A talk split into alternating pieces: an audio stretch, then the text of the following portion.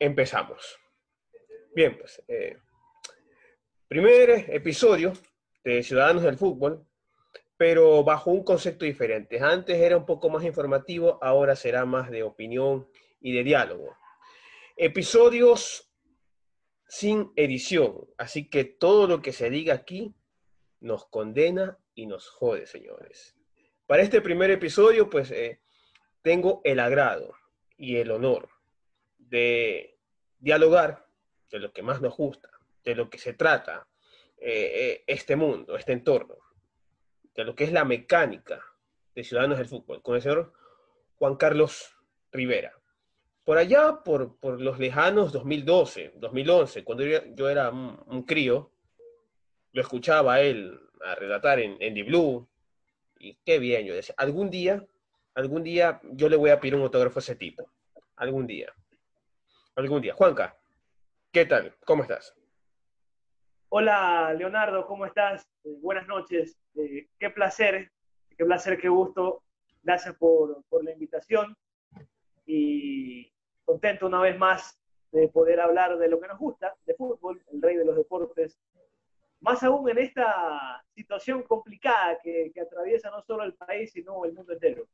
Así es, así es. Eh. sin, tanto protocolo, ¿eh?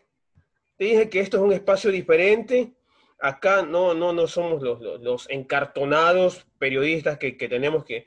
Cuidado con lo que dices, mira la cámara, ponte derecho, eh, la luz. No. Como venga, como salga. Exacto. No, no, no, acá no. Contexto, para los que no conocen a, a, este gran profesional que admiro mucho, Juan Carlos Rivera Cuello, guayaquileño. 30 de agosto de 1988. ¿Virgo o Leo? Juanca. ¿Me escuchaste? ¿Virgo o Leo? ¿O no crees en esas vainas? Juanca. Ajá. ¿Me escuchaste? ¿Virgo sí, o Virgo? Virgo. Ya. Virgo, Virgo. Licenciado en Comunicación Social, graduado en la Faxo. Bien, entonces sí te debe sonar por ahí un tal Leonardo, Leonardo Cuellar. No, tal vez no. Claro, claro. No, no me dio. no me dio clases, pero sí, sí. Hasta ahí nomás, entonces. Hasta ahí nomás. Relator deportivo de Radio Di Blue, Grupo Caravana, también DirecTV Sport y el canal del fútbol. Sabes que yo también estuve por el canal del fútbol, sino que a mí me tenían tan, tanto aprecio, eh, no mentira, un abrazo grande a la que fue mi, mi, productora en aquel momento, María José Carrasco, me tenía tanto aprecio que me mandaban los partidos o con el clan juvenil o con Fuerza Amarilla, o con Mushruna. Un día, un día con Alfredito Arevalo, una, una, una linda anécdota, carajo, ya dije esto sin editar, pero así vamos. una linda anécdota con Alfredito Arevalo que nos tocó transmitir el Mushuruna, no, perdón, el clan juvenil Fuerza Amarilla en el Olímpico Atahualpa al mediodía. Imagínate. Y terminó, y terminó 0 a 0 esa vaina. Imagínate lo entretenido ese partido. Es lo peor, es lo peor que le puede pasar, sin goles, imagínate. Yo decía, carajo, me odia Majito Carrasco, me odia. Mierda. Clan juvenil, fuerza amarilla. Y todavía segunda etapa, ya cuando esos equipos no se estaban jugando nada. Imagínate. Son, son equipos que estuvieron arriba, después abajo, ascendieron, descendieron. Arriba, dime cuándo estuvo arriba Clan Juvenil. Arriba me refieres en primera, te refieres en primera. Claro, eh, 2017. 2017, así, exacto, porque Clan Juvenil, de lo que yo recuerde, lo máximo que aspiró acá en primera era puesto 8 o 9, entre 12. Mira que fue, mira que fue, estadísticamente, eh, Leonardo, estadísticamente fue uno de los peores de tener estadística y registro de ser el equipo más goleado. ¿Te acuerdas que había Fuerza Amarilla, había Espoli, había el mismo Deportivo Quito? O sea, entró en esa escala, en esa lista de ser los equipos más goleados de los campeonatos ecuatorianos. Bueno, antes de entrar directamente a, a lo que nos concierne, por norma general, señores, todos los invitados de Ciudadanos del Fútbol tienen tienen derecho a escuchar sus derechos dentro de estos 30 minutos. Aquí va. Le voy a leer sus derechos. Un, un zurdo le va a leer, le va a leer, puta madre, vamos de nuevo. No, un zurdo le va a leer sus derechos, señor. Así que póngase pilas con eso. Zurdo, ¿ya? Tiene derecho a no permanecer callado. Todo lo que diga será utilizado en mi contra por los troll centers en todas las redes sociales, menos en TikTok, porque yo no utilizo esa vaina. Tiene derecho, tiene derecho, por favor, le estoy, ley- le estoy leyendo sus derechos, por favor. Dale. Tiene derecho a un abogado, pero no al abogado Bonafón. Si no tiene uno, Daniel Salcedo le prestará el suyo. Fijo. Tiene derecho a decir la verdad, toda la verdad y nada más que la verdad.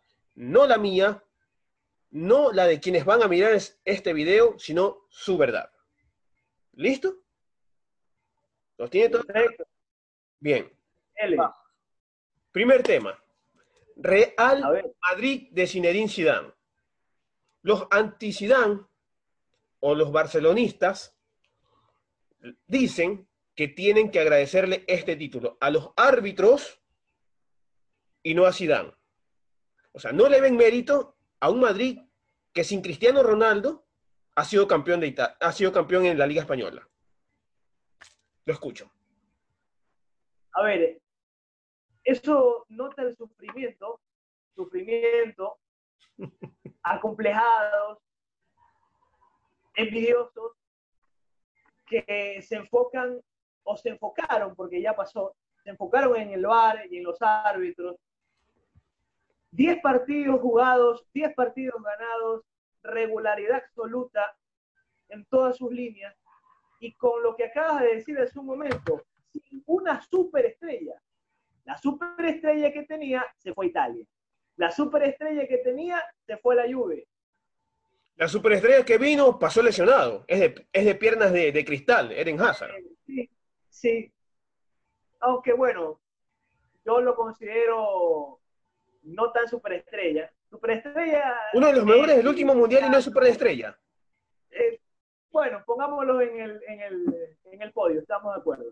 Pero lo acabas de decir. Eso suma lesionado, El ritmo, A eso suma a un Luca ganó los 10 partidos, ganó los 10 partidos, es mérito de Zidane, es mérito del Madrid, bien ganado el título, bien ganado el campeonato.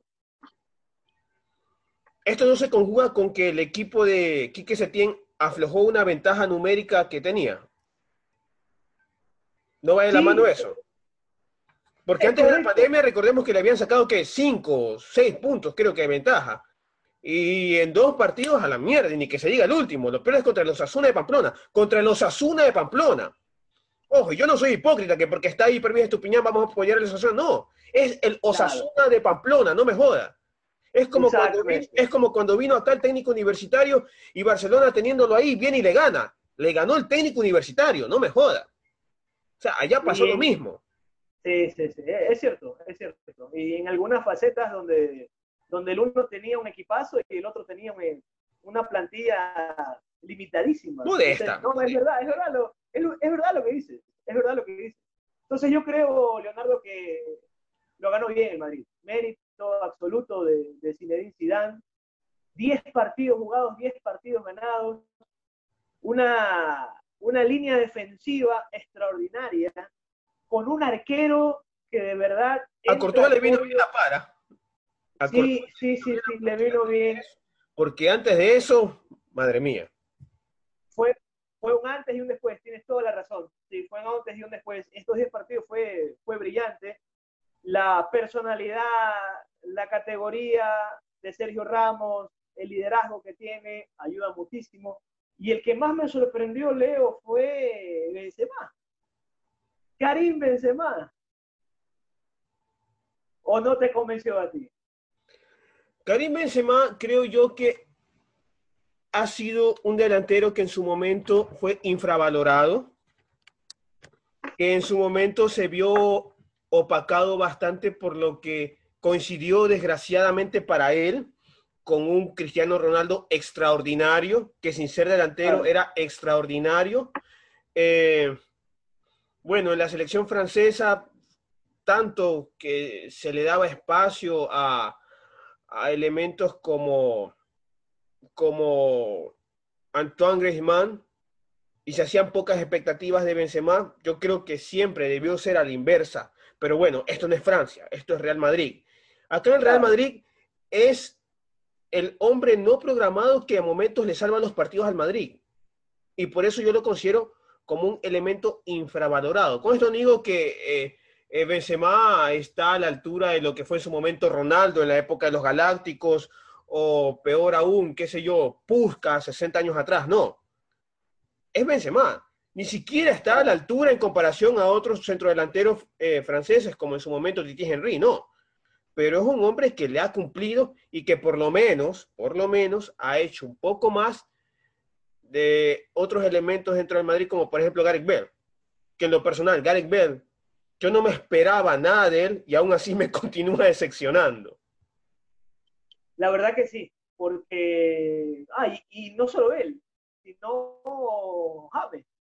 James yo le tenía fe desde que ocurrió todo esto y pensé que se iba a recuperar, pero a raíz, no sé si tú lo, recuerdas, tú lo recuerdas, seguramente vas a estar de acuerdo conmigo, cuando, ¿cómo se te ocurre decirle a Sisu, a Zidane, a un campeón del mundo, a un crack, a un deslotado, porque así lo fue, para mí está en el podio como uno de los mejores jugadores que yo vi en la historia del fútbol, Zinedine Zidane pretender decirle, sabes que no quiero jugar, no, no quiero concentrar.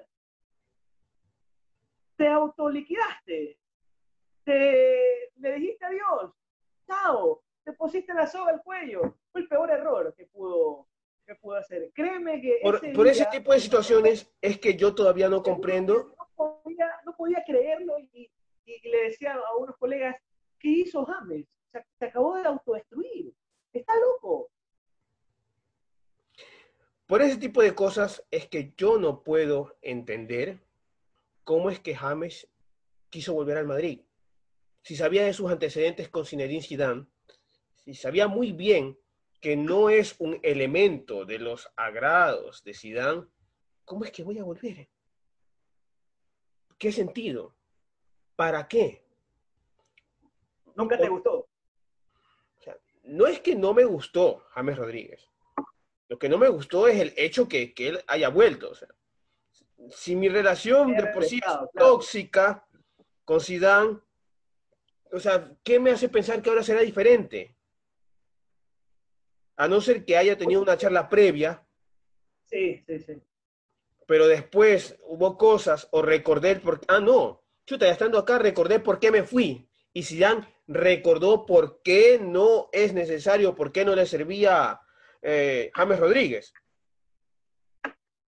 A lo mejor haya, haya pasado por ahí. Pero yo no creo Estaba tanto. mucho mejor en el Bayern. Estaba mucho mejor en el Bayern. Y por último, si no quería seguir en el Bayern, elementos como James Rodríguez, sin ofender al fútbol colombiano, encajarían muy bien en un Olympique de Lyon, en un Borussia, que es un fuerte, pero no es de los deslotados. Eh, qué sé yo, me voy a la Premier, en un Chelsea, en un West Ham United, en la liga portuguesa, o sea, clubes donde yo sepa, tengo la certeza de que puedo dar un poco más. Por supuesto, sí. No, pero, imagínate, más allá del, regreso, y, lo recalcas muy bien, eh, Leonardo, no puedo yo dirigirme con esas palabras ante sin O no puedes. no puedes es estúpido, perdóname la, la, expresión, es estúpido, es, es estúpido. No, es, es, sin editar y tranquilo, puedes es, es, algo penoso lo de, lo de James. Pero bueno, eh, de ahí, en todas sus líneas, mejoró muchísimo, un equipo que levantó anímicamente y futbolísticamente, sobre todo anímicamente, eh, Leo, por conseguir este título número 34, y se las va a ver con el Manchester City es un partido y cómo viene Madrid, el antes y el después de todo esto. Hoy, hoy el City fue derrotado por el Arsenal en la FA Cup, en la Copa de Inglaterra. El Arsenal lo eliminó de la, de, la, de la final, no le permitió llegar. Podemos decir que los parámetros de favoritismo, Juan Carlos, Juanca, podemos decir que ya los parámetros de favoritismo han cambiado, porque antes de la pandemia había un favoritismo amplio por lo que venía haciendo el City y se habían reducido las posibilidades por lo que estaba demostrando el Madrid, que no estaba absolutamente en nada. Todo el mundo decía una nueva copa para el Barcelona, por lo que estaba haciendo el, equipo de Setién. Y por lo poco, nada que estaba haciendo el equipo de porque a pesar de que Zidane es un gran técnico, ya lo ha demostrado, sabía que necesitaba tiempo para reconstruir un equipo que con los Lopetegui, con los Solari había sido manoseado, trastocado y desordenado. Sí, sí, sí. Anímicamente, anímicamente llega bien el Madrid y está mucho mejor el Madrid. Yo, yo creo que la balanza se inclinó para el merengue. Se inclinó para el merengue. Más aún con esta derrota y esta eliminación. Aunque mira, mira cómo es el fútbol. Hoy el City jugó mejor que el Arsenal. Jugó mejor que el Arsenal. No, no mereció perder. El Arsenal tuvo dos claras y fue efectivo. Y le terminó ganando, ganando el partido. Ese es el fútbol. Pero de lo que dices, sí parte como favorito el Madrid. En síntesis, ya para pasar a otro tema, en síntesis. Bien ganado el, título. Sí, sí, señor. ¿Y a la Madrid? A la Madrid. Ya, a me, la Madrid. me disculpas un momento. Y vamos por la, y vamos por la 14, ¿eh? Ya, me, disculpas, me disculpas un momento. Vizca Barça. Ah, mira todo. Disfruta en su momento. ¿eh? Está bien, está bien. Disfruta en su momento como yo estoy disfrutando este té de valeriana. Sí, sí, sí, sí. Bien. Una de tus favoritas, ¿verdad? Jamaica. Eh, de Jamaica, que sabe a limón, pero para ser tamarindo. está bien, está bien. Hace poco, hace poco, el, el colega Diego Arcos en su cuenta de Twitter que el señor, el muy querido por muchísimos acá en Ecuador, Jordi Cray, ha decidido renunciar. Aplica la cláusula de terminación unilateral del contrato. El lunes se conocerán todos los detalles. Diego Arcos. Qué buena noticia. ¿Lo crees así? Qué buena noticia. Sí, sí, sí, le agradezco muchísimo. Que se vaya. Que se vaya, hermano. Nosotros, nosotros no somos, no somos, ¿cómo es que la palabra correcta, como tú bien dices, nada se edita en este, en este programa. Es sin edición. En tu primer programa. La verdad, nosotros no estamos para que nos estén basureando con, todo respeto, esto debió resolverse hace muchísimo tiempo. No somos mesa de segundo plato, hermano. Ya, ya basta. ¿Crees que la salida de... ¿Crees que la salida... ¿Crees que la salida de Cry sería anteriormente por puja de Egas, porque Egas no quiso así que se vaya? ¿O por lo que simplemente eh, Cry estaba esperando, qué sé yo, eh, que cambie algo el panorama acá? Porque supuestamente el argumento que se escucha, que a mí me ha llegado, es que tanto Cordón como Cry se van por lo que la dirigencia, la interna de la Ecuafútbol está desordenada y no ven un proyecto claro entre tanta división. Ese es el argumento de ellos. Yo no me lo creo. Pero es que en realidad, en realidad hay una serie de cosas que, que no... Se puede tener razón. O sea, sí, por eso te digo, la, razón la tiene, porque en este momento nadie, nadie quiere coger o, nadie quiere dirigir la selección. ningún entrenador de Sudamérica quiere dirigir la selección. Pero no, quiere, no quiere dirigir la selección. ¿Ah? No quiere dirigir la selección por falta de capacidad y talento entre los jugadores o por las divisiones internas que se están dando. Por las divisiones internas por las divisiones internas. Eso es grave. Crees lo, contrario? No, en lo absoluto. Es más, si yo fuera un director técnico de, renombre o mitad de tabla y me dicen, oye, eh, Ecuador eh, está buscando técnico, y yo, allá bacán, pero oye, ¿sabes qué? Una parte de la directiva te quiere y la otra no. Me jodan. Pero yo creo que hemos perdido mucho tiempo, Leonardo, y mientras no se resuelvan las cosas casa adentro, que es lo que está pasando, no vamos a salir adelante, vamos a estar estancados. O sea, nuestro fútbol está sumamente mal, eh, económicamente, administrativamente, y, y damos una imagen paupérrima. Seguimos en el fondo, seguimos estancados. ¿Cuándo vamos a salir? Aquí la gente habla de unidad. ¿Cuál es la unidad? No hay ninguna unidad. Es un cambio de verdad. No, no es el cambio de verdad. Estamos, estamos sufriendo, estamos pasando por un mal momento. Y, creo yo que es el momento, si es que así lo consideran, yo no estoy a favor ni en contra de nadie, pero lo que digo es, si realmente les preocupa nuestro fútbol, pues bueno, reúnanse, conversen, dialoguen. Concilien. Concilien. Claro, si seguimos en lo mismo, no vamos a tener, no vamos a tener otra salida. Si seguimos en lo mismo, no vamos a salir de, esta. Entonces, si ya se va Craig, si ya se va Craig. Ya se fue. Ya se fue. Ya se fue, ¿no? Bueno, ya se fue. Me acordaba de Cordón. Cordón ya se fue. Craig se acaba de, de ir, pero ya no viene. ¿Qué viene? ¿Qué es lo que viene? Porque si el presidente Egas va a buscar otro entrenador y el director le dice, oye, no te, aceptamos esto. las cosas como son. Si el presidente, las cosas como son, Juan Carlos, si el presidente Egas va a buscar por su lado y el vicepresidente Estrada va a buscar por el otro, la comisión de selecciones aquí no hace caso. Por eso te estoy diciendo, debe resolverse el problema interno entre ellos y que la Comebol y la FIFA den dictamen para que de una vez, primero resolver dirigencialmente y de ahí continuar con el fútbol. Pero FIFA, pero perdón, pero perdón, FIFA y Comebol hace tiempo que ya se expresaron. Para ellos el presidente hasta ahora, hasta ahora, actualmente, es EGAS. Entonces yo creo que ya por el lado de ellos, nada que ver, ellos, ellos la tienen clara. Acá adentro es que tenemos ya que definirnos. Mira, hay, hay algunas cosas que se deben resolver y creo que lo conversamos hace tiempo en, en, el chat con, con, algunos colegas. Yo creo que si hay que llamar a elecciones, bueno, pues bueno, hay que llamar a elecciones. Hay que reformar los estatutos. Eso es el primer punto a tratar reformar los estatutos. Llamar a elecciones. Basta ya de...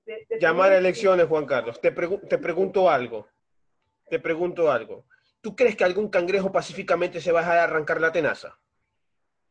No, difícil, difícil. No, yo, yo, sé... No se, la va a, no se la va a arrancar sin pelear. Eh, yo, yo, te entiendo lo que estás diciendo, pero habrá que buscar la fórmula, ¿no? habrá que buscar la fórmula para romperla y ganarla. ¿No crees que yo no veo otra salida? Yo no veo otra salida. El día que se dejen los egos, el yo quiero, el yo puedo, el yo soy. Ahora, no es que yo quiera hacer leña del árbol caído, pero debo ser sincero en admitir que cuando oficializaron a Croy, yo decía, entre mí, esto sin edición. Puta madre. De lo menos malo, me traen lo malo. Y así se barajaron en su momento, o sea, de a poco fueron bajando la calidad. Nos pintaron a Klinsmann. Incluso uno de los diarios más serios del país lo afirmó, el Universo. Después se bajaron a Peckerman, San Paoli. Ya cuando dijeron, ya cuando dijeron de Solari para abajo me empecé a preocupar. Solari, Hierro, no me jodan. Fernando Hierro, Fernando Hierro. Y después de Hierro, ¿qué venía? Había un italiano que se me escapa el nombre. No sé si tú lo recuerdas. Sí. Se me, escapa el nombre. Sí. También estaba en la carpeta. Sí. Era un, italiano. que había dirigido en segunda. Y por ahí creo que una selección africana de Medio Oriente. de, de, de África Oriental, perdón. Pero ya cuando me dijeron Jordi Cry, por Dios, la única referencia que tenía él es que intentó jugar al fútbol y, no pasó nada. Y que después por ahí, y que por ahí estaba sentado en, en, las bancas con las agüitas en la masía. Pero, ¿sabes qué? Eh, después de todos los nombres que diste, y que, que, han, que han sido reales, no, no hubiese sido mejor, no hubiese sido mejor aguantarte todas las, todos los insultos, eh, todas las críticas, pero que al final podría resultar, no hubiese sido mejor dejarlo a Jorge Célico, una persona que conoce nuestro fútbol, una persona que conoce... Quemarlo más. Quemarlo más. ha trabajado, ha trabajado. Quemarlo más. Conoce al futbolista ecuatoriano. En el, en, el en el torneo que fue con media selección sub-20, porque no fue todas, ni siquiera los titulares, a Perú. A Perú creo que fue para Panamericano, creo que fue a Perú, sí, fue a Perú. Y pasaron... ¿Colombia no fue? No, no, no fue a Colombia, fue, fue en Perú, creo. Tú dices del último... el último torneo. Sub-23. ah, sub-23. Sí, fue en Perú, creo. no, fue en Colombia. Ya, bueno. El, sub-23 fue en Colombia. Ya, sí. Colombia. Si ahí no nos fue tan bien y ya comenzaron a darle con todo, ¿te imaginas qué hubiese pasado? No, no yendo tan lejos. La goleada que sufrimos contra Argentina. Pero. Sí, entiendo tu punto. Amistoso, preparación. Él sabía que no iba a ser el oficial, que ya había otro reemplazo. Pero aún así, el hincha, que es muy pasional, muy emocional y que no tiene la visión de algunas personas que vemos fútbol desde hace muchísimo tiempo y que no solo lo vemos, sino que lo estudiamos, ya comenzaron a achacarlo y él ya comenzó a sentir la presión. Él entendió, o sea, tranquilo, mejor yo sigo formando mis sub-20. Yo ya hice mi trabajo y lo hice bien. Ya dejé consolidada una base para que el nuevo seleccionador venga y trabaje en esa base. Que no vengan a quejarse y decir, no es que en Ecuador no hay futuro, no hay elementos para trabajar eliminatorias a dos o tres años más. No, la hay, existe. Ahora... El problema, No pensemos en lo que pasó, Juan Carlos. Acá hay algo más grave que la gente no, no analiza. Y esto no solamente va a nivel de selecciones, sino a nivel de los que están manejando el fútbol en nuestro país. Las eliminatorias están a la vuelta de la esquina, octubre. Nuestro fútbol ni siquiera se ha reanudado. Y está empezando en agosto. A diferencia de Colombia, de Argentina, de Brasil, de Uruguay y hasta parte de Chile, la selección ecuatoriana no tiene base en Europa. Las selecciones que te mencioné, si ellas quieren, pueden tranquilamente armar una selección solamente con elementos que juegan en Europa y que están teniendo actividad.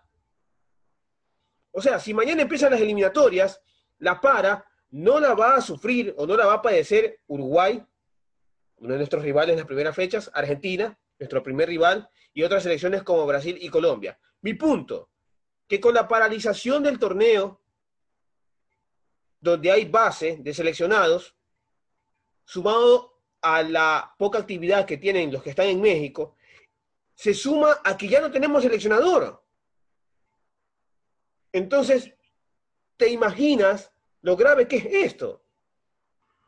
O sea, si querías resolver la salida de Croy, resuélvela en este tiempo de pandemia y ten ya un plan de contingencia. Alguien que habla de decir, hey, ya se fue Croy, venga a firmar. Por supuesto. Es que eso debieron resolverlo antes de que suceda esto. Es verdad, yo entiendo, y todos vamos a estar de acuerdo, nadie sabía lo que se iba a venir, nadie sabía lo que iba a pasar. Hablo del virus, hablo de, de, esta pandemia, de este virus maldito que ha sido. Nadie lo sabía, y eso yo lo entiendo. Pero desde un principio, desde un principio, creo que sí te lo dije a ti en en el chat. Ahora, Juan Carlos, no le vamos a echar la culpa al coronavirus por, por, no, no, no, por las desfases de la fe. No, no, no, no es el coronavirus, no, no, no, no tiene nada que ver el, el, la pandemia. Desde que escuché el nombre de Cruyff, nunca estuve de acuerdo, ni con Klinsmann tampoco estuve de acuerdo. Tú nombrabas a un director técnico que me hubiese encantado porque era el perfil idóneo, que era Peckerman. El tipo sabe, es un, es un gran entrenador. Empezar en un sudamericano, no digo que el europeo no valga, no, para nada.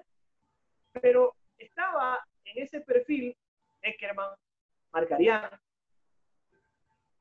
o quedarnos con un director técnico nuestro que haya trabajado acá, como lo había dicho, con, con el profe Célico.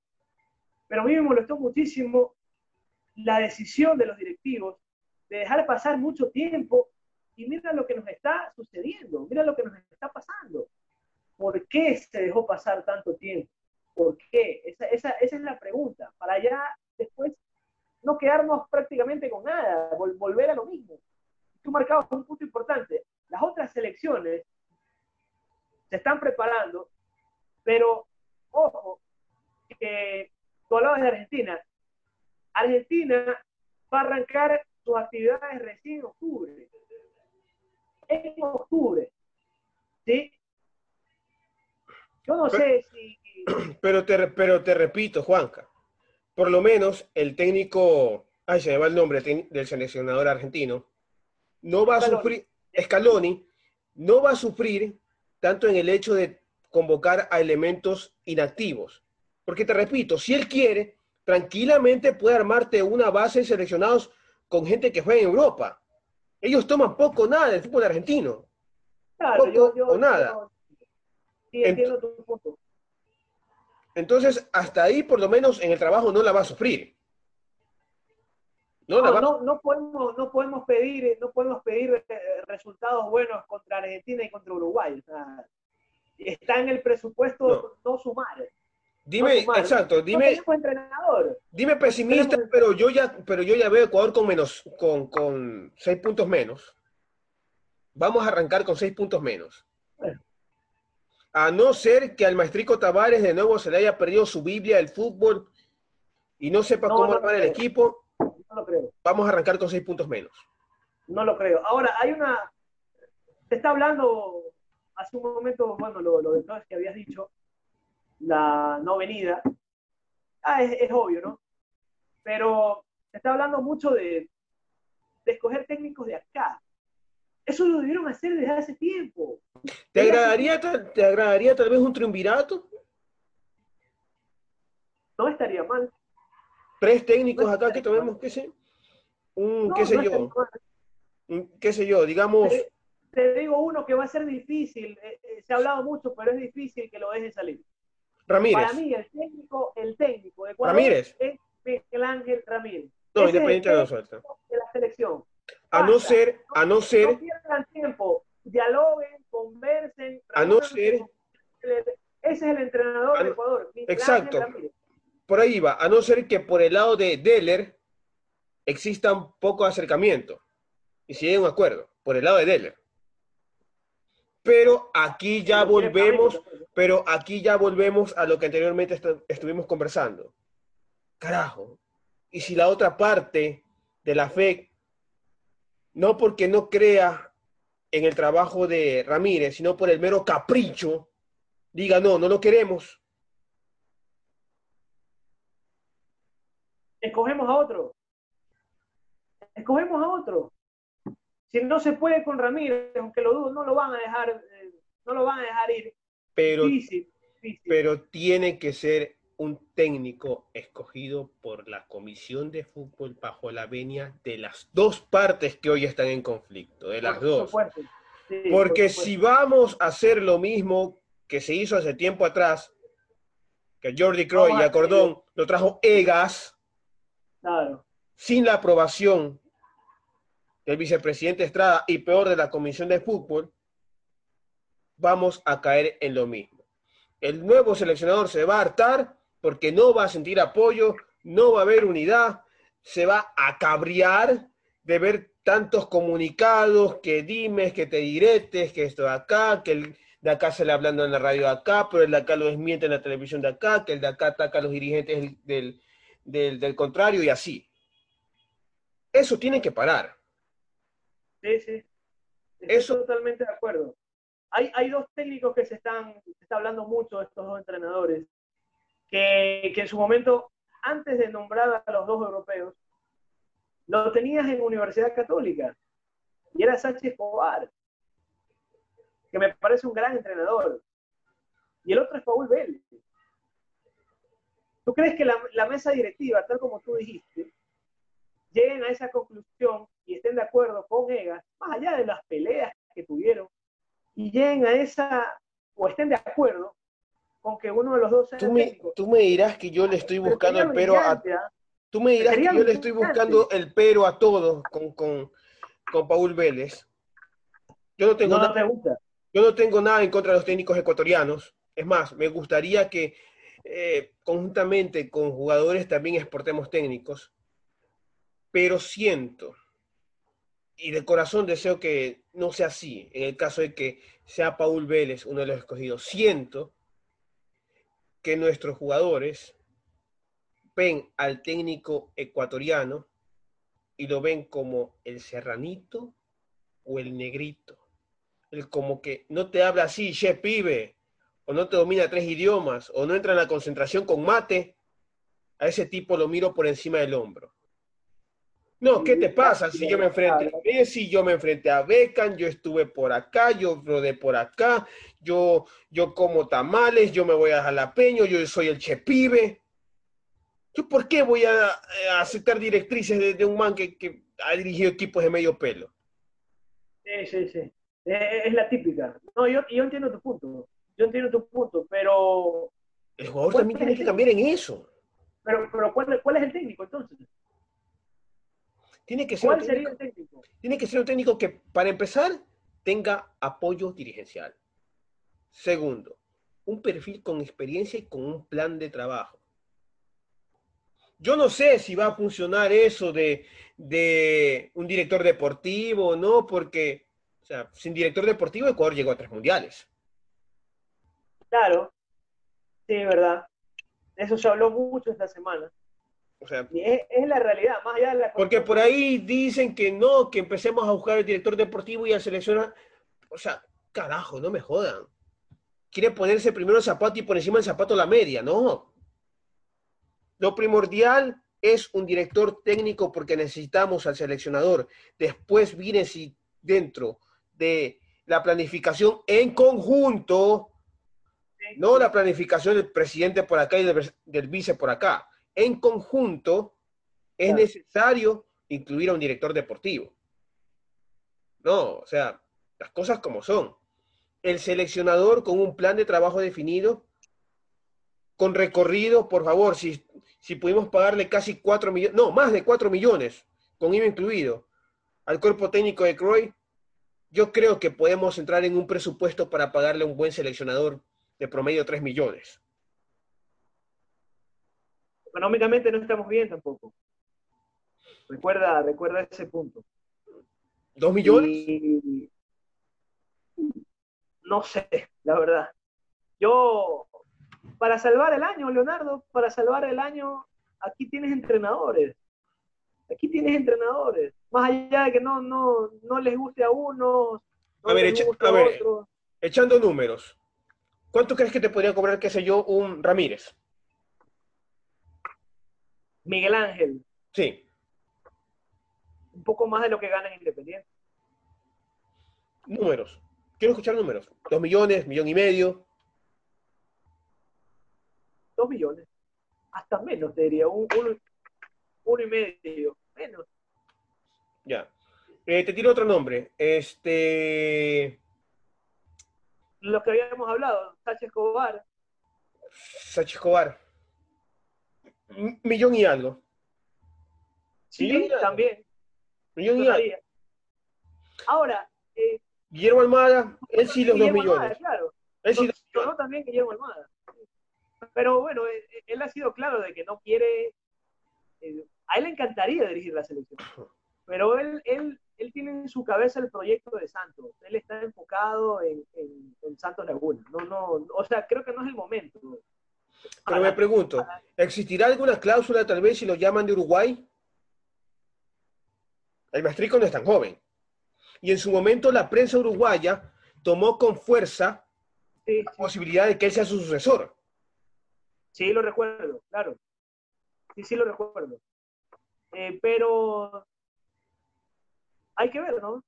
Yo sigo insistiendo en que el entrenador debe ser de acá, de acá el entrenador. ¿Tuviste la oportunidad? Los directivos tuvieron la oportunidad con, con ese es otro. Los directivos tuvieron Aguinaga con Aguinaga, con Vélez. Con Vélez. Eh, profe Célico, hermano, salvamos el año. Los tres. Sí, sí, sí, sin dudarlo, sin dudarlo. Un telefonazo. Yo, es más, esos tres candidatos que acabas de decir, me cae como un niño al dedo. Y te aseguro, te aseguro, no es que sea brujo, ¿no? Pero te aseguro que aún mal como estamos, te aseguro que la, mesa directiva encontrará esa salida y, estarán de acuerdo.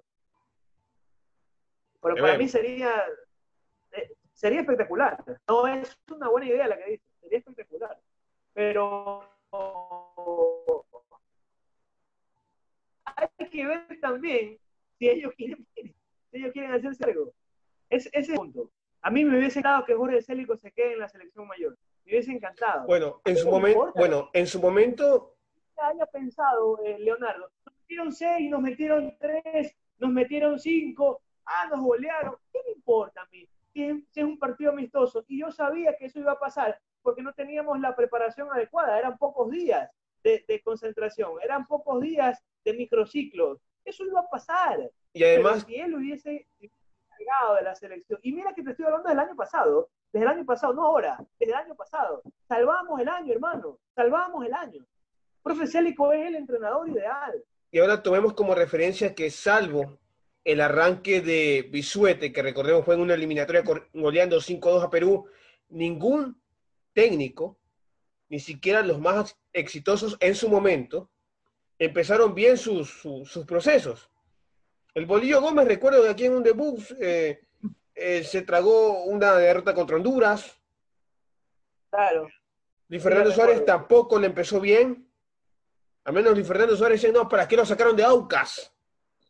Yo recuerdo eso. perdió con Uruguay en el centenario. la, gente decía, ¿para qué lo sacaron de Aucas? Eh, otro técnico que tampoco empezó bien fue Reinaldo Rueda. A pesar que los primeros partidos de eliminatorias la rompió, pero en eliminatorias no pasaba nada. Con Quintero se habían puesto. Más bien, en, más bien en Copa América, te estás olvidando.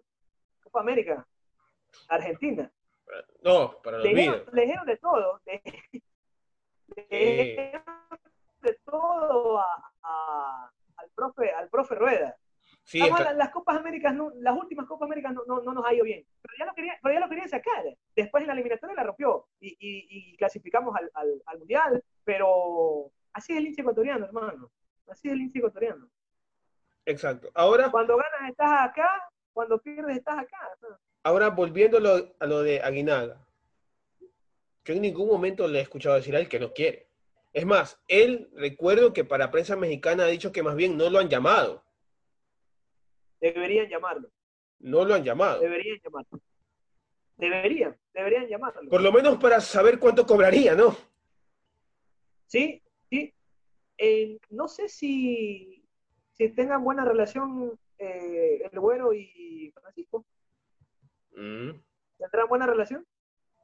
Bueno, Aguinaga siempre ha sido muy cauto y muy mesurado con este tema de la Federación Ecuatoriana. Recién hace poco, bueno, pero no profundicé a, fondo en la nota que, que, leí que le hicieron de Fox, él dijo que sí está un poco preocupado por la situación de lo que está pasando, pero no sé si es que eh, de alguna forma dentro de estas declaraciones escogió bando o dijo algo a favor o en contra de alguien. No, simplemente dijo que estaba preocupado y que era grave lo que estaba pasando en Ecuador. Creo yo que su enfoque era más para el tema futbolístico, más no por, por el asunto dirigencial, que sabemos que por sí sí es grave, pero hay que ser poco protocolarios al decir algunas cosas, sobre todo si sabes que puedes estar, qué sé yo, tal vez dentro de la órbita de, ser seleccionable para dirigir al, equipo.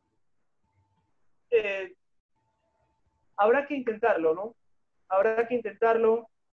Ahora, hace poquito, nada más antes de, estar contigo conversando, se dio esta noticia de que Craig no, no viene.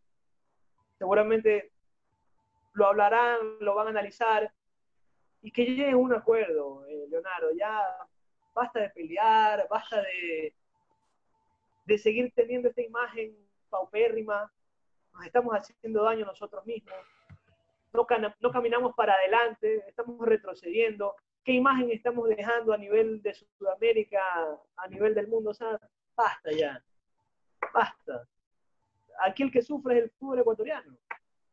Yo creo que deberían tener una reunión, ponerse de acuerdo y escoger al técnico. Salvar el año, hermano, salvar el año.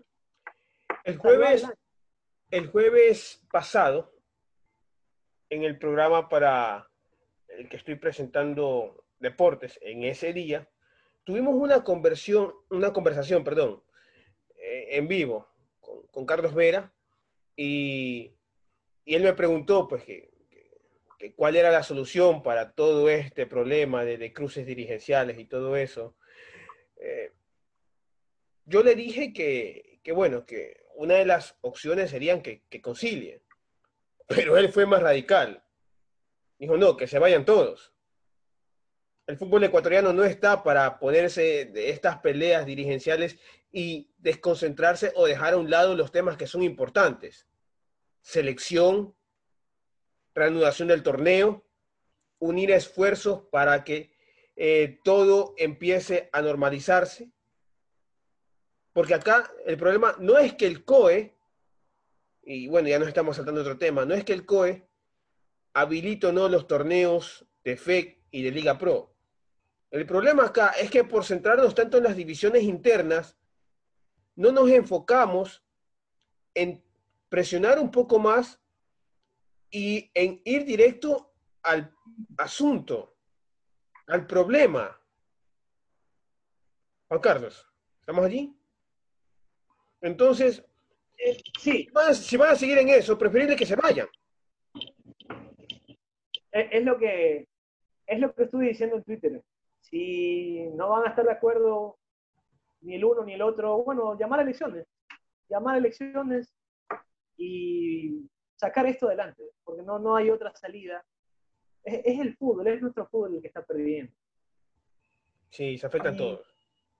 Sí, la verdad es que yo, yo no encuentro otra salida, de verdad, soy, soy sincero, no, no encuentro otra salida. La, pelea va a seguir. La pelea va a seguir. El uno no va a estar de acuerdo con el otro. Yo quiero este entrenador. Después te dicen acá, no, este es mejor. Y vamos a estar en lo mismo. Entonces, no, no. A mí me parece que, que, hay que encontrar una salida y, y, hay que tomar ya decisiones ahora sí estrictas.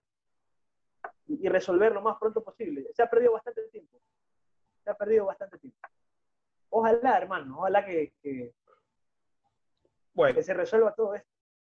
Para concluir este tema y pasar al tema final. Cry se fue. Tus tres candidatos deberían ser los tuyos. Miguel, Miguel Ángel Ramírez, uno. Sánchez Escobar, dos. Repite, por favor, el primero porque creo que se cortó la conexión. Por favor. A ver. Miguel Ángel Ramírez, que ya te lo, te lo había dicho, creo que tú estás de acuerdo con él. Va a ser difícil, pero ese es el técnico. Si no se puede. No, no es lo que yo estoy de acuerdo, es lo que Juan Carlos Rivera crea. Ah, perfecto, ya. Miguel Ángel Ramírez, uno. Jorge Célico, dos. Y el número tres, entre Sánchez Escobar y Paul Vélez. Esos son los, para mí, los tres opcionados. Y, ¿sabes por qué no lo pongo Almada? Y, para, y para, rápidamente, para hacerte este pequeño eh, comentario. ¿Por qué no lo pongo a Guillermo Almada? Nos encantaría Guillermo Almada, un tipo, eh, la, metodología, la filosofía de él en, en, sus equipos cuando, cuando los ha entrenado son fantásticos. Pasó con, con Barcelona, el mejor Barcelona de los últimos en los últimos tiempos.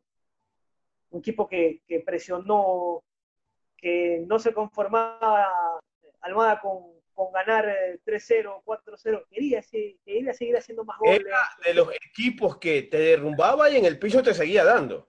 Exactamente. E, e, esa, esa, esa característica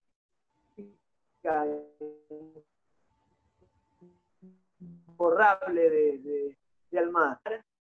No les va a gustar a los hinchas de acá que sea el entrenador de su rival. Tampoco les va a gustar a los que están en las alturas que venga un técnico. Pero eso es cojudito. ¿Me entiendes, no? Sí, sí, pero, pero sí me entiendes, ¿no? No, pero sí, es real. Pero es, real. Como cuando escogieron a Quintero y decían, no, su base del club es por MLK, la mierda. Pasó. No me hinchen las pelotas. Pero pasó. La selección de jugadores de momentos. Si en su momento están elementos que, tuvieron pasado amarillo, selecciona a los que tuvieron pasado amarillo. Si en su momento están los que tuvieron pasado albo, que seleccionen a los que, a los que eran albos. Lo que pasa es que a los blancos le va a gustar Pausa, a los azules le gustó Quintero y a los amarillos les va a encantar que venga Almada. Entonces, y si, y si vienen las críticas y, si pasa lo que pasó con, con Quintero, mejor evitar, hermano. Mejor evitar. Yo conozco a mi gente. Esto no, esto no pasaba hace 10, 15 años atrás. La mejor selección de las Copas del Mundo ecuatoriana tenía una saga de ex Liga de Quito. Y alguien dijo algo. Pero, Mora, también Reasco, ah, de la Cruz, Diablo Lara, que también tuvo su pasado en Liga de Quito, Carlos Vicente Tenorio. ¿Alguien dijo algo? Fue una gran selección, sin duda fue una gran selección y la mejor hasta ahora.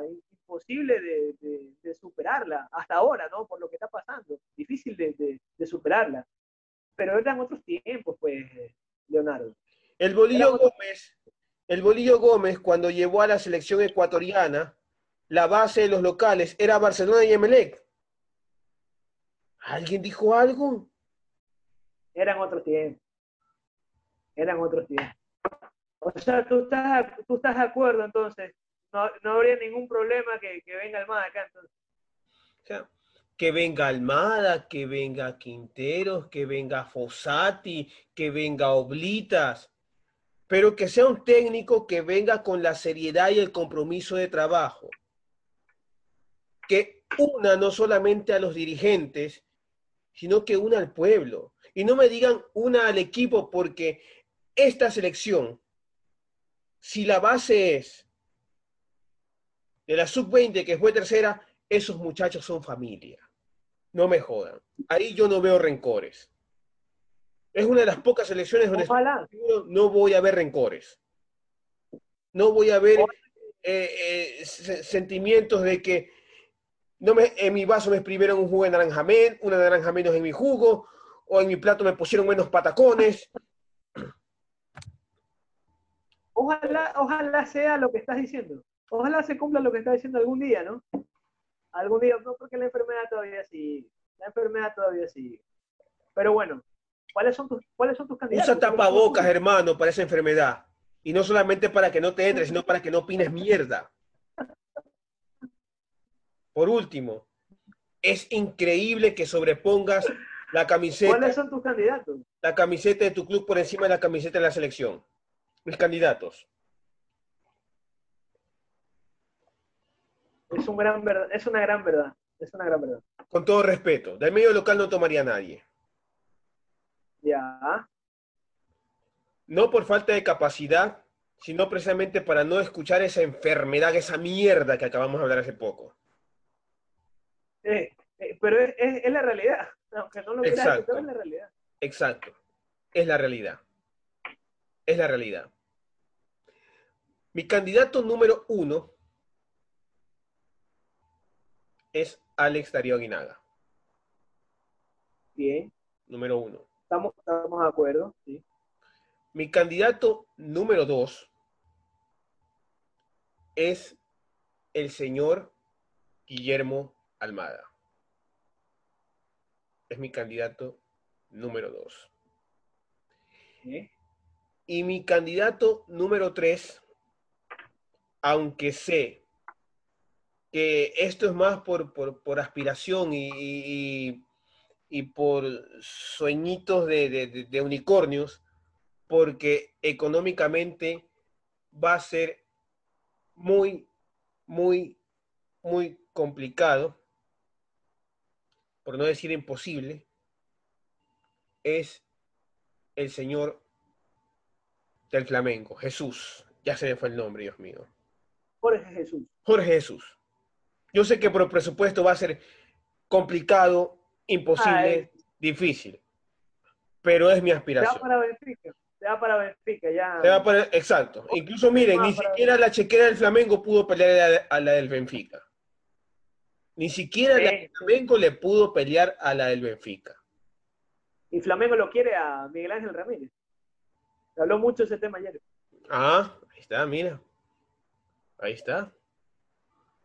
Y, me vas a preguntar, y no, y no va a tener la, la, la y la FEC no le va a poner, no le va a poder pelear chequera. no, no. La FEC no, independiente ni que se digan, ni Independiente ni la FEC van a tener Ah, chequera para pelearle a, a, a, a Flamengo, no. Pero, Entonces- pero ese, e- eso de eso de Aguinaga me gusta. Más allá, más allá de que, de que bueno, yo haya tenido mis, mis candidatos y, y obviamente tus candidatos, pero es, es un gran nombre.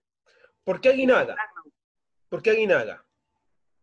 Porque es un nombre respetado Por supuesto. en nuestro fútbol ecuatoriano, si bien es ecuatoriano, pero su formación, su visión es del exterior, es del Por fútbol supuesto. mexicano. El fútbol mexicano Es que, que ha dado en su momento a los Manolo Lapuente, a los Vasco Aguirre. Hugo Sánchez no, no lo cuento yo como técnico, con todo respeto. Hugo Sánchez como técnico ha de ser un extraordinario eh, pero hasta ahí no. Goleador del Madrid, por favor. No, lo digo como técnico. Como Ah, técnico. ya. Como técnico. Hay un sinnúmero de casos de grandes futbolistas que como técnico ni para atrás ni para adelante. Y hay otros que como jugadores fueron, hermano, retírate rápido para que seas técnico. Y deslumbraron y brillaron. Casi traen uno acá. O me parece que lo, tra- lo trajeron. si no me ¿A quién? ¿A, ¿A quién? ¿A? a uno que a, a uno que se preparó, terminó y pum, vino por acá. Hay algunos. Claro. Para empezar, eh, bueno, eh, este no aplica porque fue un gran jugador. Insúa. Estaba en las inferiores de Barcelona, saltó y miren hasta dónde lo llevó. Y después de eso, Ganó mucho. exacto. Hay otros técnicos que, por ejemplo, eh, vinieron a Ecuador, era su primera experiencia internacional y de acá despuntaron. Uno de ellos es Subeldía. Exacto. En su primer... Sí, El mismo Almada. Claro. El mismo Almada revolucionó con el River Plate de Uruguay. Le decían el, el, el Guardiola uruguayo. El Pep Guardiola uruguayo. Una de las pocas cosas que hizo esa innombrable dirigencia de Barcelona. Una de las pocas buenas cosas. Traerlo a Almada. Fuerte, fuerte, fuerte, fuerte. No, no. Mira, estoy disfrutando tanto mi té y por eso es de Valeriana. Porque sé que voy a recordar mierda y por eso no, no me quiero atacar, ¿eh? Sí, sí, sí. Es mejor olvidar el pasado. Y peor si es vetusto y horrible. Y peor. Sí, sí, sí. Entonces, Que ¿cómo- cambia de color, camaleón, ¿no? Mm, Entonces, como te decía, Aguinaga, si bien es el ecuatoriano menos ecuatoriano en formación técnica y en visión de cómo dirigir un equipo, un grupo. Ojo, y con esto te repito, no es que tenga algo en contra de los Paul Vélez, de los Sisto Bisuetti y todos los técnicos ecuatorianos que se están formando, no. Pero guardemos las distancias. Una cosa es dirigir a un club de los cuales no te haces muchas expectativas, pero sin embargo haces cosas importantes y relevantes dentro del club. Pero otra cosa es afrontar una selección con, con, estos problemas. Con estos problemas internos, en este ambiente, con las limitaciones que te está dando la crisis eh, de, la pandemia, porque no es lo mismo trabajar en microciclos normales que otra cosa por bajo norma de seguridad, que va a ser mucho más complejo. A lo mejor no vas a poder trabajar con grupos completos y en jornadas normales, no va a ser lo mismo que trabajar pues con, un seleccionador que ya la tiene un poco más clara. Incluso Aguinaga, aparte de dirigir eh, clubes acá en Ecuador, recordemos, él fue asistente técnico en varios clubes fuertes allá en el Balompié Azteca. Claro. Bueno, acá, acá arrancó con Barcelona. Claro. ¿Te acuerdas cuando lo trajo? Que uno de sus grandes descubrimientos fue Chavo Cruz. Él lo hizo. Claro. Sí. Fue uno marcador de sus... izquierdo, Chavito Cruz. Así es, fue uno de sus grandes aciertos. Después, lo que hizo con Liga de Loja, formidable. Lo que venía haciendo con el Cuenca antes de pasar a Liga de Quito, creo yo que lo estaba haciendo muy bien. Con Liga de Quito. que él, fue, él fue el que le dio, confió mucho, hablamos de, de Aguinaga, ¿no? Fue, fue una de las personas que confió mucho en, en los hermanos Julio, en, en Deportiva Universitaria. Así es. Este es mérito de Aguinaga. Así es. Mérito de Aguinaga. Otro futbolista, el cual yo creo que se potencializó bastante eh, en su época con Liga de Loja, este jugador que estuvo en Barcelona y que ahora está en el Cuenca, por Dios, que qué mal estoy, la Valeriana me está haciendo olvidar nombres. Pero ¿a cuál te refieres? Porque Aguinaga sacó algunos. Aguinaga eh, le dio oportunidades a jugadores que ahora están en, su mejor momento, que han crecido muchísimo. Bueno, ahora está en horas bajas en el Deportivo Cuenca, pero fue un deslotado en Liga de Loja, pasó a Barcelona, coincidió creo que en su época con Henry el Faraón León, y de ahí salió de Barcelona. No. Bueno, porque Eric Castillo sí, sí. Eric Castillo sí estuvo en la Liga de Loja. Claro, claro, la Culebra Castillo. No, no, no. Eh, ya se me ocurrirá. Eh. Jugaba en una posición de lateral derecho, ¿no? Es de tez. Es de, tez blanca y, y, eres volante. Uchuari. No. Es uno de los, de los que destacó mucho en la del oso. No, pues te digo que pasó Barcelona tuvo un paso fugaz por, por Barcelona. No hizo casi mucho. Pero bueno, ya se me ocurrirá, pero fue un elemento que, que le dio... Eh, ¿No te acuerdas bien? No me acuerdo el nombre, pero, pero lo tengo aquí. Pedro Sebastián Larrea. Pedro Larrea. Así es. Sí. Es un elemento que, que lo potencializó y que, y que, le sacó muchos réditos a Guinaga mientras lo entrenó. Sí, sí, sí. No le fue bien en Barcelona, ¿sabes? Por eso te digo, no le fue bien en Barcelona, pero sus años mozos fue en Liga de Loja. Sí. Y en, mira, otro niño, Naula. Anderson, claro, es un Naula. Que ahora, lastimosamente, ya en Liga de Loja y lo mandaron para Atlético Porteño. Según me dijeron, solamente para que gane ritmo. No sé, temo lo peor. Una pena por Naulita. Y antes en el City, antes en el City también. Sí, sí. Es un, buen jugador. Así es. Por eso digo, del City lo pasaron a, Porteño. Lo prestaron, lo cedieron. Para que. Ojalá le vaya bien. Ojalá no se pierda. Ojalá no siga, ojalá no siga cayendo. Que de Serie B, uh, me lo manden a segunda. Bueno, no sé. Esperemos cosas, cosas mejores. Qué raro, se supone que ya la conexión debería, debería avisarme que faltan 30 minutos no sé si es que ya hemos avanzado con más de 30 minutos o se nos ha hecho extenso el, programa a pesar de que hemos, eh, Parece, tocado, sí, que, ya.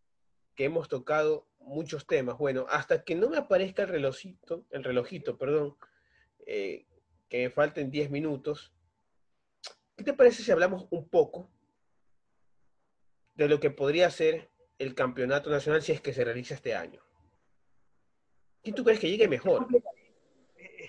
La verdad que está complicado, hermano, porque eh, los, los equipos, los, sobre todo los de la sierra, eh, siguen en semáforos rojos, así las ciudades, ¿no? Nuestra capital, eh, Ambato, Cuenca que se puso mal. Eh, es, es, una incógnita. Yo creo que esta semana que viene va a ser clave. Eh, esta semana que viene va a ser clave para que se reanude, ya con el protocolo de bioseguridad. no sé si lo habrás leído, para, para mí está muy bueno.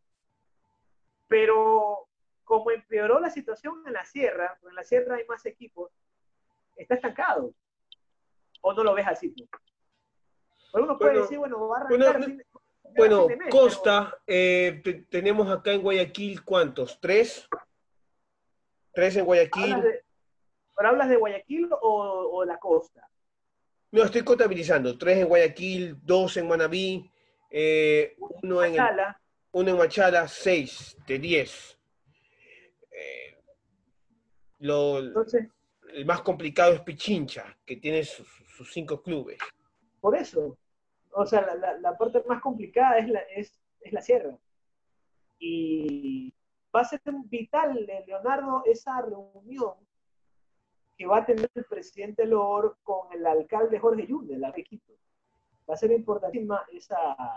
Yo creo, que, yo creo que los escenarios en Quito no se van a utilizar, no se deberían utilizar los clubes capitalinos, si quieren tener fútbol, deben buscar otra provincia u otra ciudad donde eh, el riesgo sea menor.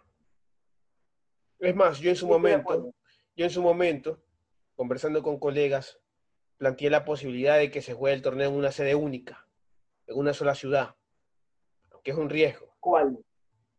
¿Por qué no? Guayaquil tiene eh, tres buenos tiene tres buenos escenarios donde se puede acoger el torneo y aparte canchas alternas de instituciones privadas. no, pero le estamos dando ventaja porque ellos son del llano, la típica. No van a querer, Leonardo. ¿Me entiendes lo que te digo? No, no, no van a querer. Claro que estás en lo cierto. Es la, es la única salida. No, yo estoy de acuerdo Yo, yo estoy de acuerdo, es, la única salida, porque si otra alternativa.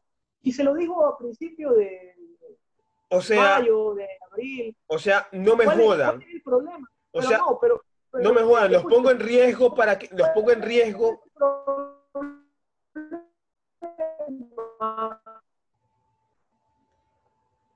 Perdón, Mario, se cortó. ¿Podrías, por favor, eh, repetirlo? Recuerda, es un programa sin edición.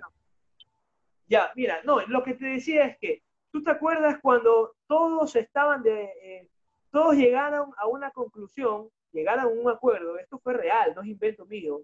¿Tú te acuerdas cuando todos los clubes, todos, todos los clubes y todos los directivos estaban de acuerdo con jugar el plan B, que era el sistema de campeonato por grupos? ¿Sí te acuerdas, sí, Claro. Ya, ¿Y, y qué pasó? Estaba ya listo. Estaba listo. Fue una propuesta de Liga de Puerto Viejo. Claro, del, presidente Rodríguez. Yo sé lo que pasó. Y, está, pero, pero hermano. Fue propuesta un equipo costeño, hermano. Fue propuesta un equipo costeño, hermano. Pero, escúchame, al final, al final iban a haber dos campeones y todos estaban contentos, todos estaban felices. ¿Cuál es el drama? ¿Cuál es el problema? El problema es que, es que fue propuesta un equipo costeño. Tú sabes lo más importante es la vida. Tú sabes, la vida y la salud. Tú sabes muy bien cuál es la asociación mandante en la FED hoy por hoy. Yo la sé. Fue por mucho tiempo. Sí, sí, tengo claro. Pero, ¿y, ¿y qué solución podemos tener? ¿Seguir con el mismo torneo? ¿Seguir con el, con el mismo sistema más bien? Muy riesgoso. Muy, muy Claro que es riesgoso. Pero por supuesto que es riesgoso. Un solo, Entonces, si es riesgoso, no queda otro que volver a la plan B. Un solo futbolista. Un solo futbolista que esté contagiado y viaja a una ciudad donde no exista riesgo de contagio. Se fue todo el carajo. Sí, sí, es verdad. Se fue todo el carajo. No yendo tan lejos, eh, la semana pasada, no sé si leíste una noticia en la MLS que por un futbolista dar positivos para un partido, se paró el partido. Sí, sí, sí. ¿Te imaginas que pase esto acá? Terrible. No, sería, pero... No, y con justa razón tendría que paralizarse. Tiene que paralizarse.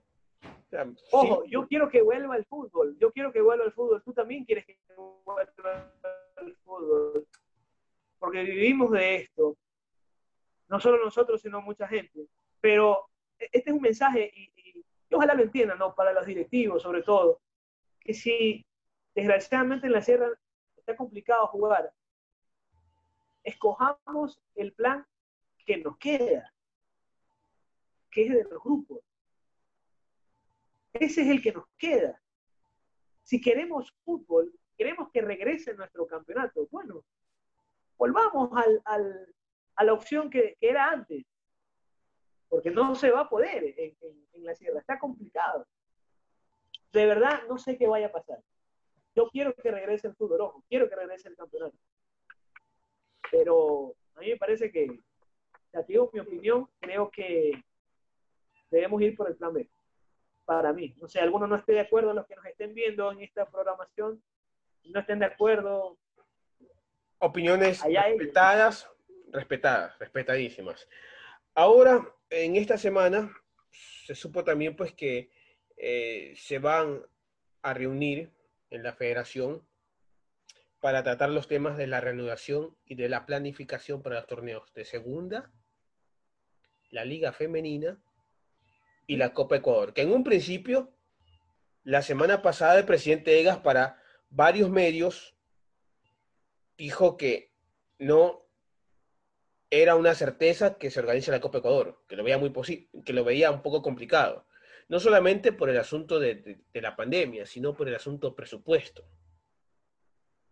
Mira, yo eh, creo que fue la semana pasada, escuché a algún directivo, no, recuerdo el nombre, pero por todo esto que está pasando, el, sistema de campeonato de la Copa Ecuador va a ser distinto, eh, dándole la posibilidad a los equipos de, de, segunda, como tú bien lo marcas, hacer un sistema de campeonato todos contra todos, y los primeros seis que clasifiquen se unen a los 26 de, de la primera el cuadro, categoría. El cuadro principal.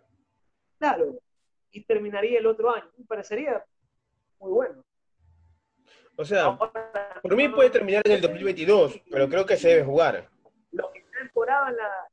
No, claro, está bien. O sea, te, estoy contando lo, que, lo que vi, Lo, lo, que me puede enterar. Me parece lógico, me parece lógico que, que se haga ese sistema de campeonato, pero volvemos a lo mismo la sierra está complicada. no sé si se vaya a jugar la Copa de verdad. Insisto, dejemos a un lado el regionalismo y el asunto de que nos van a sacar ventaja deportiva. Por Dios, si eres bueno, si eres bueno, ganas tus partidos ya sea en sierra o, en costa, ah. en altura o en llano. He visto equipos de altura perder eh, de manera eh, escandalosa, estrepitosa contra equipos de la costa. Recordemos, para citar el ejemplo, el Barcelona 2016, ganaba aquí y allá. Sí, sí, El MLE, el de 2000, 2014, 2015. Bueno, antes, 2013, 2014, 2015. Ganaba aquí y allá. Ah, MLE se paseó. Liga, de Quito, Liga de Quito hay una vuelta olímpica aquí, por Dios. Claro. Liga de Quito aquí al la Copa Ecuador. Entonces. ¿Estás de acuerdo conmigo entonces que se debe, jugar en una sede donde se pueda? Donde no tengamos problemas. Que por ahora, incluso, incluso por, por logística periodística, Juan Carlos, porque las principales cadenas televisivas, prensa, escrita, medios digitales, tienen sus bastiones acá en Guayaquil. Claro, sí es cierto. Acá en Guayaquil hay tres buenos escenarios deportivos que pueden, que pueden acoger el torneo. Capuel, Monumental, Chubenites y por último, una cuarta cancha, que puede ser, qué sé yo, la, la de los Chirijos, de Milagro. Milagro. Exacto, o creo que en San Borondón también hay una, la Arena San Borondón, o la Fortaleza. Sí, verdad. Y como, no, y como, no, se va, y como no se va a jugar con público, no es necesidad que tengan graderíos o anexos o cosas así, no. Mira, mira, si, mira si el proyecto, ahorita que me haces acordar, mira, mira si el proyecto del Ministerio del Deporte hubiese determinado la obra, la obra con el estadio Alberto Spencer, ¿te imaginas? Tendríamos cinco buenos escenarios. Que ya está comenzando, ah, ojo, ojo que ya, ya están comenzando los trabajos de la cancha, de la pista sobre todo, de la pista atlética y de la cancha del, del Alberto Spencer. ¿Te imaginas si eso se resolvía antes y hubiésemos tenido otra, otro escenario? O sea, ¿qué, ¿qué, necesidad de, de, ampliarnos a tantas plazas si, se lo puede hacer aquí? Claro. No, las opciones que habías dicho sí, sí, me parece correcto. El coste de traslado que van a invertir los, eh, los, los, los clubes, pueden hacer acá, los equipos, pueden hacer tranquilamente en inversión hotelera o llegar a consensos, qué sé yo, eh, algún canje o alguna forma. Pero, pero ver las formas, ver las condiciones, no sé, financiamiento de la fe, qué sé yo. Qué sé yo. Ya, es, el plan B, ya, ya lo habíamos conversado, ya el sistema de campeonato, no creo que... Los clubes tienen que adaptarse a las posibilidades actuales no a los caprichos dirigenciales, que ya se ha comprobado no son 100% coherentes, coherentes. Porque decir que no, que porque voy a estar en la, siempre eh, en la altura, voy a ganar todos mis partidos, no. Porque ya se ha demostrado que los rivales directos, los rivales directos van allá y te sacan puntos. Es, es la verdad. El mismo delfín finalista. ¿Cuántas veces nos sacó puntos de Atahualpa, de Casablanca, de Chillogallo? En la última final. Le sacó el cero a Liga. Entonces, la final. Entonces decir que como argumento que la altura te va a garantizar puntos un campeonato no es válido en lo absoluto. No, no, es... Ya no. La, la FEC y Liga Pro debería considerar seriamente en una sede única no nos avisa el reloj qué habrá pasado, se supone que, se supone que, la aplicación nos advierte cuando ya faltan eh, para que culmine el tiempo, pero supongo yo que creo que ya hemos estado más de 40 minutos. Bueno, cuando finalice y se cargue el, el video, sabremos si es que hemos hecho más de 40 minutos. Yo iba a poner cronómetro, ¿sabes? Pero se me pasó por alto. Ya será para el segundo episodio. Juan Carlos, un gusto, hermano. Gracias, gracias. gracias, gracias a ti. Gracias por apoyarme en este proyecto, en esta iniciativa que es Ciudadanos del Fútbol, donde pueden ver el programa en las plataformas digitales de Spotify. Busca Ciudadanos del Fútbol, ahí lo encuentras. En el Facebook de este personaje, de Leonardo Herrera, y en el Facebook del fanpage Coleo S. Ahí pueden, ahí pueden encontrar, por favor, les agradecería dar like, compartir, darle una me gusteada. Si quieren, peguen puteadas, las absorbo y, las acepto. Gracias. Igualmente, ya saben, pues todo lo que diga será utilizado en mi contra, directamente desde los troll centers que no están de acuerdo y que no aceptan las opiniones que se dan acá. Está bien que no las acepten, pero que vengan con puteadas, hermano, dale suave, solo fútbol. No, gracias a ti, Leo, por, esta invitación. Éxitos en lo, en lo que viene.